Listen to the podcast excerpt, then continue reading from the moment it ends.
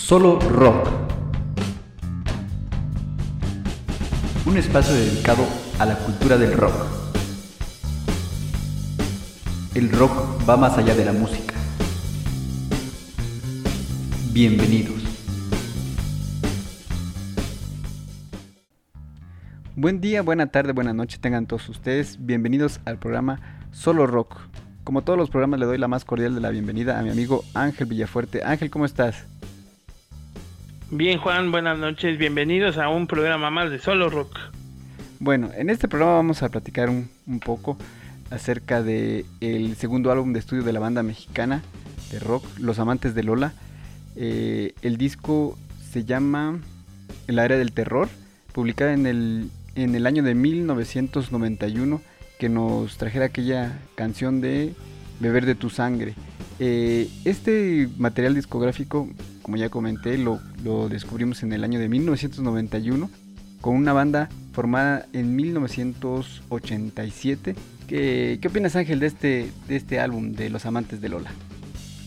Pues es, eh, es el resultado de toda, de toda una serie de, de trabajos y de y de experiencias que, tuvo la banda Los Amantes de Lola. Ellos participaron eh, y se conformaron como agrupación ante eh, la, presencia y la invitación a, concursos, ¿no? A concursos de valores. Sí, así es bien lo comentas. De hecho, eh, la banda empieza a formarse desde, desde, que ellos se conocen en la, en la escuela, ¿no?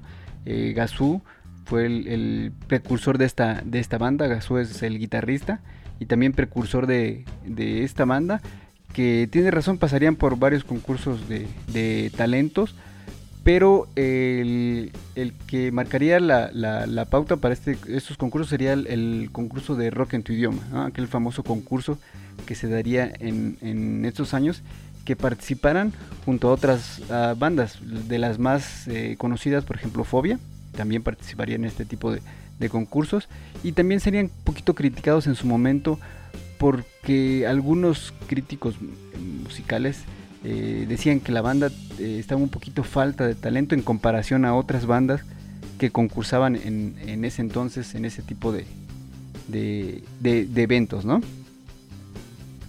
Si recordamos en, en ese periodo encontrábamos bandas con sonidos un poquito más crudos, más, más, más, clásicos. Eh, era la década de los ochentas, que en la que surgió toda toda este movimiento de rock en español, como lo comentabas.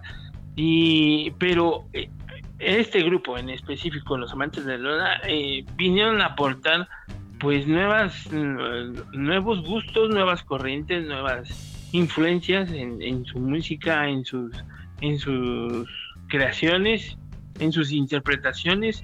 Este segundo disco, el de la era del terror, eh, está caracterizado y a mí se me hace muy muy característico el sonido de los sintetizadores. Sí, bien lo mencionas, es el segundo álbum de la banda, eh, después de haberse formado en el 87 en el 90 eh, graban su primer álbum homónimo Los Amantes de Lola. 91 La Era del Terror, que sería el despegue para, la banda tanto en, México, eh, Estados Unidos y, por qué no decirlo, América Latina. Pero eh, yo creo que, que, tienes razón en el sentido de que el aporte musical de ese entonces era innovador. ¿no? Entonces los oyentes del rock en español estaban buscando algo diferente, algo característico, como bien lo mencionas. Los amantes de Lola dan ese toque especial a, esa generación y que es debate de cada programa, ¿no? Decimos, es que es, el, uno de los pilares del rock en español. Pero en realidad cada, cada banda ponía eh, su talento, plasmaba su talento y, era capaz de, atraer masas, ¿no? Y, de, y de generar un movimiento que fue gestándose a lo largo de los años 80 y 90, ¿no? ¿Cómo estaba integrada la banda? Mira, la banda eh, en su momento, al grabar eh, eh, esta, este disco de, la era del terror, estaba en la voz Roberto Casas, muy conocido como, como Cas, la voz, esta voz igual característica, que, que, en, esos años también daba un aporte diferente al, rock en, tu idioma. Eh, en, la voz, eh, Gazú en la guitarra, Gazú como ya mencionamos, eh, es un guitarrista que fue formándose de forma autodidacta. Sí tenía formación musical en, otros instrumentos, pero, pero esta historia clásica que ya lo mencionado en, en varios programas, ¿no? De agarrar la guitarra, comprar las, las, famosas guías de guitarra fácil y de, y de aprender a tocar, ¿no? Estos, estos acordes que, que recuerdo bien venían eh, en un solo artista, si no me acuerdo, de, guitarra fácil, que coleccionabas estas revistas de un solo artista, eh, venían varias canciones y es así como, como uno iba eh, adentrándose a la música, ¿no? adentrándose a, aquellos acordes y después plasmando las propias, la propia inspiración de, en, una canción, ¿no?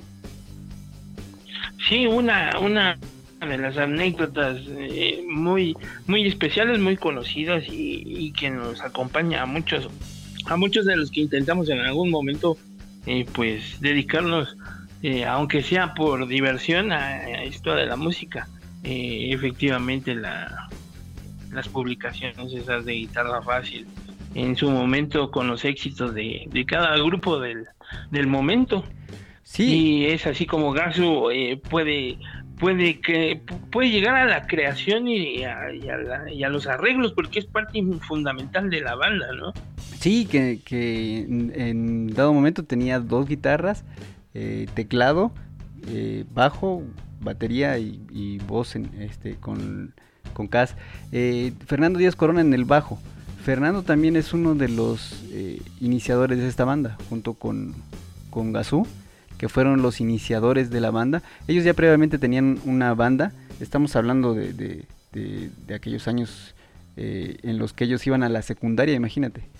Entonces ellos podían ver a bandas como Las Insólitas, como Kenny, como Neón, entonces estas bandas que ya estaban un poco más consolidadas y ellos pues este eh, recibían eh, que sea este, inyección de esta, de esta, de este, esta ola que traía estos, estos grupos, ¿no? Y ahí fueron formando la banda Los Amantes de Lola. Tenían una banda, no recuerdo cómo se llamaba, que por azares del destino, eh, Cass llega a ellos y se, forma, se hace la química y se forman los, los Amantes de Lola. Eh, el Duque también está en la batería. Eh, el Duque también tocó con, con Sergio, con Sergio Arau, antes de y, los mismísimos ángeles del infierno, perdón, con Sergio Arau y los mismísimos ángeles del y los mismísimos ángeles. Eh, Rodolfo Boris en los teclados y Fernando Díaz Corona también estaba en esa en esa alineación cuando grabaron eh, la era del terror. Eh, e, esta alineación consolida la banda, ¿no? Y, y, como lo vuelvo a repetir, lo lanza al mercado internacional y Estados Unidos y Centroamérica. Bueno, después de ahí surge este movimiento llamado rock en tu idioma. E, e, este movimiento ya, ya sabemos bien que tiene sus inicios eh, con este concurso, que también estaría eh, relacionado mucho, o va de la mano con Rocotitlán, ¿no? Este movimiento de, rock en tu idioma. Eh, los amantes de Lola eran, eran muy aclamados en este lugar. Eh, tuvieron muchas tocadas en, este lugar y, sería una de las bandas favoritas para tocar eh, en Rocotitlán y pues hacer de Beber de tu Sangre una, una leyenda, ¿no? Esta canción que en estos últimos años ha tenido una, una versión sinfónica que mm, pues ha tenido críticas también, ¿no? Este, este este movimiento de, rock sinfónico. Sí, sí, sí. Y mi, bueno, Beber de tu sangre se convirtió en una de las canciones eh, clásicas de la época y, qué decir de la banda, su, su mayor éxito. Eh, ahorita que decías de Rocotitlán me imaginaba yo a la banda, eh, ya, ya viste su imagen, la de usar sacos, sacos sport. eh, camisitas, en medio de, de, grupos como las insólitas que se convertirían en caifanes, en medio de, no sé, de, los botellos. De ritmo, ritmo peligroso, Café Tacuba, ahora sí que nada que ver. Sí, traían una imagen un poco, este, lo podemos llamar fresa, ¿no? Un poquito eh, parecido a hombres G, a ese tipo. Sí, sí, como que, que estaban desobedeciendo a, papá.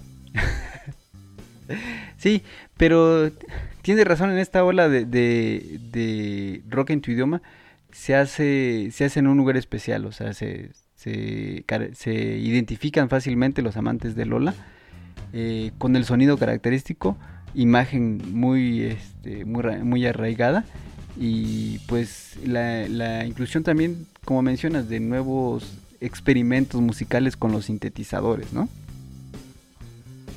Sí, sí, sí, encontramos, encontramos eh, influencias y, interpretaciones que, que pueden que pueden mostrarnos la capacidad que tenían en ese momento, ¿no? Para, para interpretar música.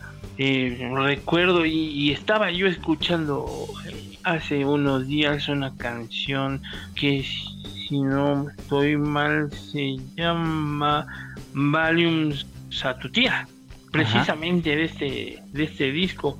Ajá, así es. En donde podemos escuchar la influencia del, del, del funk. Ah. Y, un funk muy, muy agradable, muy bien interpretado y que se disfruta y se agradece. Sí, es una canción muy, muy loca de este disco, es el track número 5. Eh, que vale la pena escucharla. Eh, también escuchaba una, una entrevista con, con los integrantes de, de, Los Amantes de Lola que hace pocos años también se volvieron a reintegrar y, este, y estaban dando algunos conciertos. Que es un disco que podemos escuchar de principio a fin. Entonces ahí hacíamos un recuento. Hace, desde hace cuánto no escuchamos un disco de principio a fin. Este, este, este disco era para escucharlo así. Estamos hablando del disco La Era del Terror de Los Amantes de Lola. Tenía...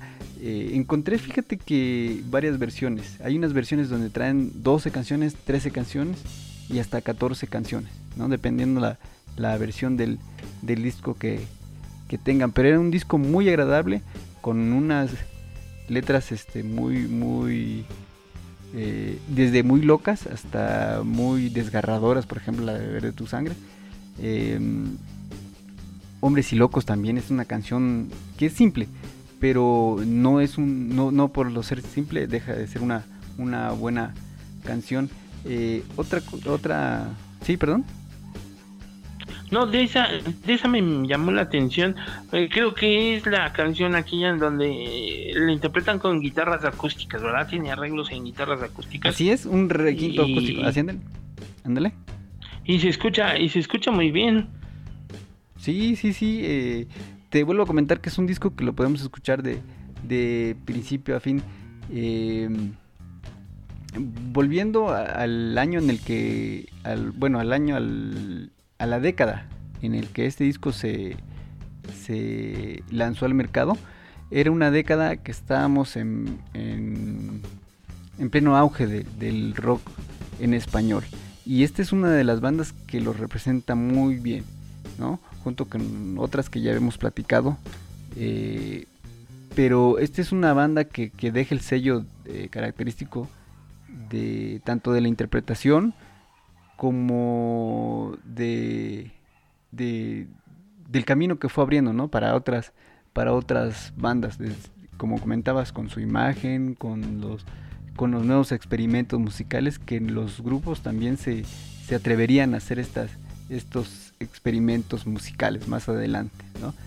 Eh, Cass también eh, incursionó en, como solista, también tiene un disco por ahí como solista.